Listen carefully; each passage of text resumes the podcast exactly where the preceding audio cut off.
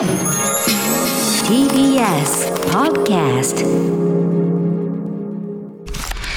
Find out, understand, and make action. Frontline session. Frontline session. ここからはフロントラインセッション最新の社会経済テクノロジーカルチャーまでさまざまな最前線で活躍する方々に今何が起きているのか伺っていくコーナーです今日のゲストは朝日新聞記者の斉藤健一郎さんです。よろしくお願いします。よろしくお願いします。お。願いします、はい。さて先週はカスタネットのルーツを探るうん。という企画で、はい。え群馬県はみなかみ町を取材した様子を伺いました。でカスタネットが作られたきっかけそしてそれが全国に広がっていく過程などを伺ったんですがそれが衝撃の展開に今回の報告はこちらです。地域とともに復活したカスタネット工房の今、はい先週の最後に、うん。あのカスタネット作りを一手に引き受けていたみなかみ町の工房が廃業したと2013年に伺いました。これなんで廃業したのか。一般的には独占市場じゃないですか。全国のもの一手にでしょ、えじゃあもう困ることないじゃないかと思うんですけどどうしてですか、ねあのまあ大きく分けて2つあの理由があるんですけれども、はい、一つはですね少子化です。おー。そうか。あのカスタネットっていうのは昔その全員1人1個うん。買ってたんですね。はい。だんだんだんだん人数が減ってきますからはい、学校の備品にしてもうんうん、もう充足するようになったんですよね。ああ持ち物じゃなくて学校のものにしてったんですか、ね学校の備品にしちゃうともう1回1年買えば、うんうん。まあ、これそんなに壊れるものじゃないですから、はい。うんもう1年2年3年5年6年と使っていけるもので毎年それぞれの子どもたちが買うものではなくなったっていうことですね。それが一つの理由です。はあ。もう一つはい。理由があって、その理由はカスタネットって天然木で作ってるんですけれども、はい。その木があのなくなってしまったっていうことなんですね。えー、何の木でやってたんですか、あのまあいろいろな変遷があって最初は初期の頃は桜で山桜で作ってたらしいんですね。ただその山桜の入手が困難になって日本のブナだったりあのいろんなもので作っていたんですけど、うん。最終的には日本のブナがなくなってしまってはい。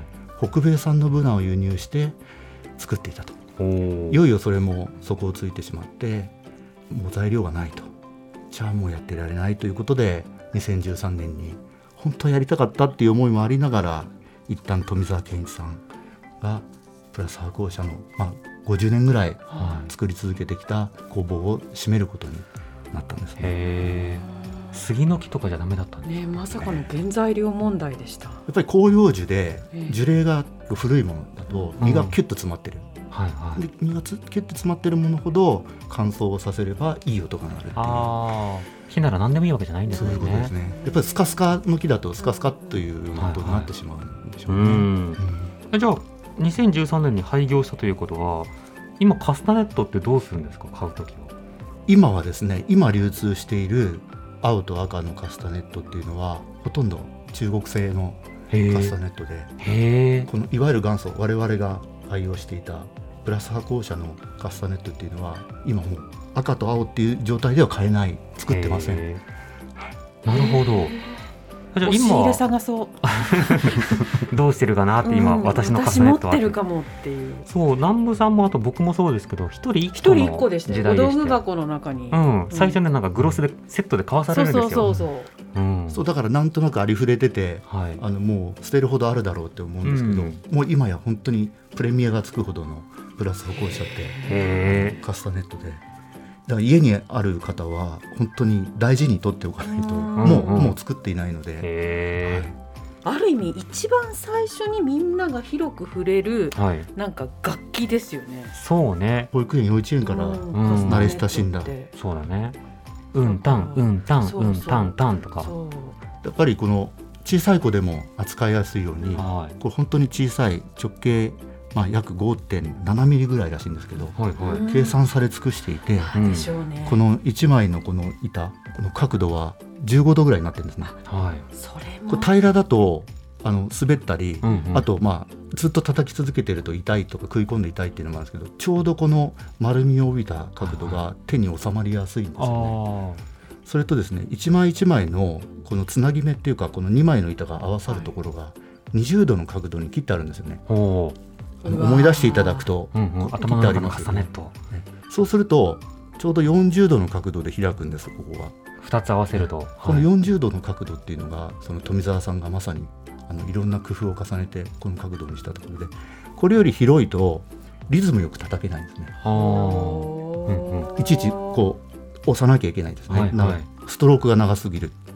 で狭いと今度音がうまあくならない、うんうんうん大きくならない。んと伝わらない、はい。だこの40度の角度というのが演奏しやすくてしかも反応もいいっていう絶妙な角度にできているはということを教えてもらいました。ん。なんか丸物職人さんの知恵をうん。今に感じますね。うんうん、もう一ついいですか、もはい。もう一つ工夫があってこの中にもよく見るとくぼみがあるんですよ、ね。あ本当だ。はいはい。ええ。これは共鳴動といってこれが平らなままだと音が共鳴しないらしいんですよ。だこれの深さによって音の音色も変わってくるうんうん。というこれも工夫のくぼみ。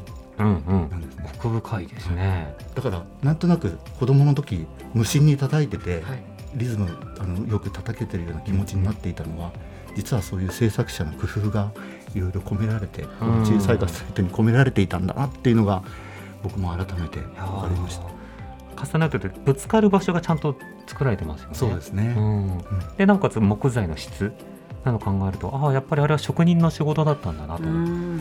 へえ。なんか子供が叩いて楽しいって思う原体験をなんかそこになんか再現するっていううか、ん。を想像してちゃんと工夫されてるんだな触りがいいというかね、ん思った。あの触れていたいっていう、うん。そうですね。うん。まさにその通りだと思います、じゃあカスタネット作りはもう日本ではやらなくなったんですか、それがですねそのここのプラス派工社が廃業したっていうふうなのを一報を聞いて動いたのが日本自然保護協会の職員さんで、はい。出島誠一さんって今40代半ばの方なんですけど、実はこの方あの地元の、えー、と森をこう保全するような活動をしていて、うんうん。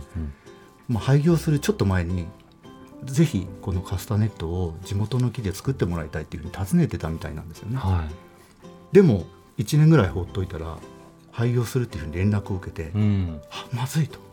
このままじゃ本当に廃業しちゃうよ。作れなくなっちゃうよっていうことでですねその一報を聞きつけてすぐ富澤さんの工房に飛んでいってはい「富澤さんあの僕が木集めますから作ってください」っていうことであ必死に説得をして、えであの2人でその地元の森を回るところからああまた始めたらしいんですよね。あの辞めた理由が少子化と木材不足材木不足だったじゃないですか。あその材木の方は何とかしようよっていうことだったんですか？そうですね、うん。はい。見つかったんですか？木はえあのですねここ実はそのみなかみ町っていうのは、えっと、日本で初めてのプロジェクトがまさに進行していたところなんですね。そのほ日本の初めてのプロジェクトっていうのが赤谷プロジェクトっていうプロジェクトなんですけど、うはい。1万ヘクタールの町内の森林があるんですけれども、ここ国有林なんですけどはい。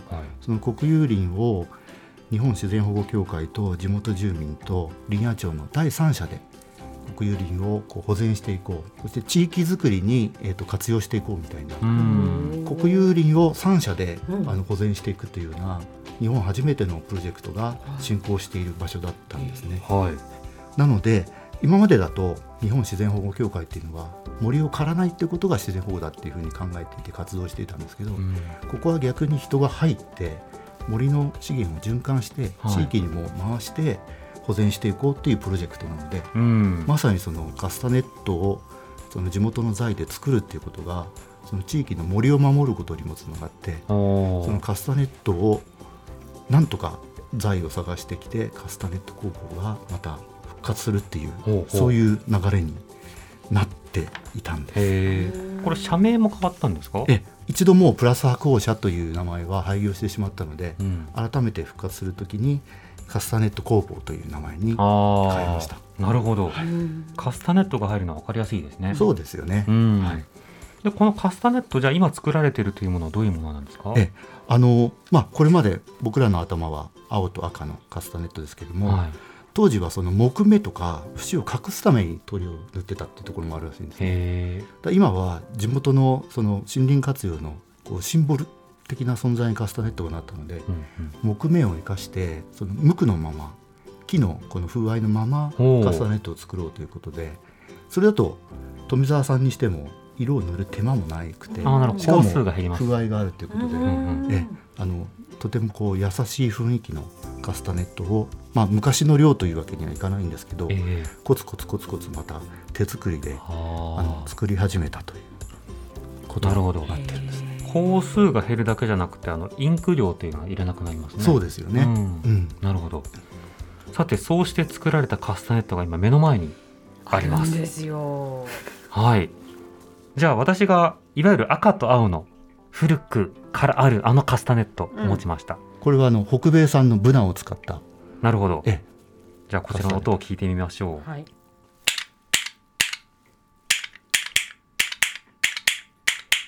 おーうんカスタネットですねうんいいですね。ではあの復活したはい。カスタネット南部さんお願いします、こちらはえーと色がついてない方ですね。山桜のあ木を使っております。焼き印で桜って入ってますね。ではいきますね。あ違う。違うね音全然違うね。うんどっちがどっちかさ、リスナーさんわかるかな？な聞き聞き耳？聞きカスタネットうん。じゃあまずうんどっちかの方をはい。まず鳴らしてきみましょう、聞きながら当ててはい。リスナーさん。じゃあ A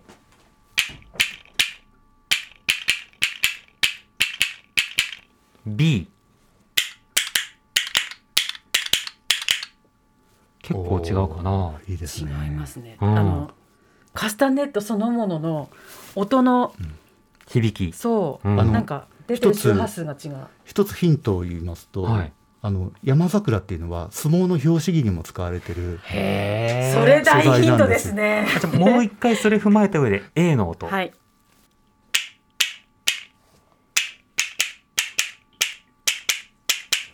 じゃあ B の音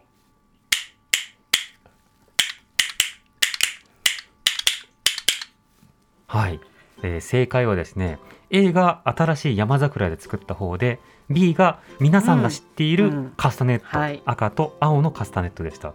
どうでしょうねこれね。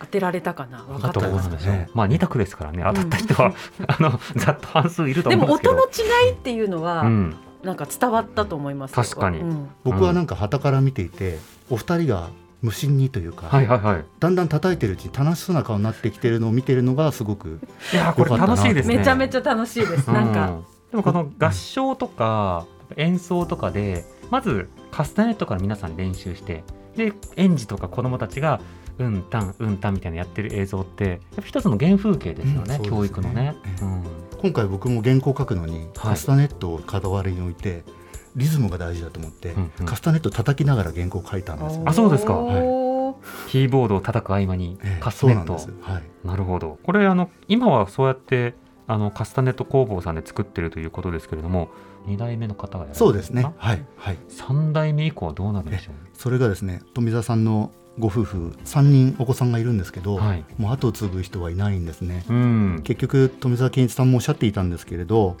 もうカスタネットでは食べられないから、はいあの息子には継がせようとは思わなかったっていうふうにおっしゃってて、だから富澤健一さんが最後のカスタネットを制作したっていうことになるんですね。へえ、うんまあ思いがね引き継がれていくのかっていうのは技今後ですよ術とねね。技術がこれなんか誰か誰か誰かって、今でもこれ手元にあるけどずっと鳴らしたくて仕方がない。そうた絶やさない絶やさずにこうなんか手島さんがこう新しい循環をつないだようになんか別の形でならないかしらって思ってしまいました。うん。もうね本当富澤さんのお人柄、ねあのご夫婦ええ。も合わせて本当にお人柄が良くて、そう子供が大好きなんですよ、ね。あうんうんで今みなかみ町では赤ちゃんが生まれたらその家庭にはプレゼントされてるんですあ、そうなんでへすか。あと小学校入学したらみなかみ町で入学すれば全部の児童にプレゼントされててだからなるほど。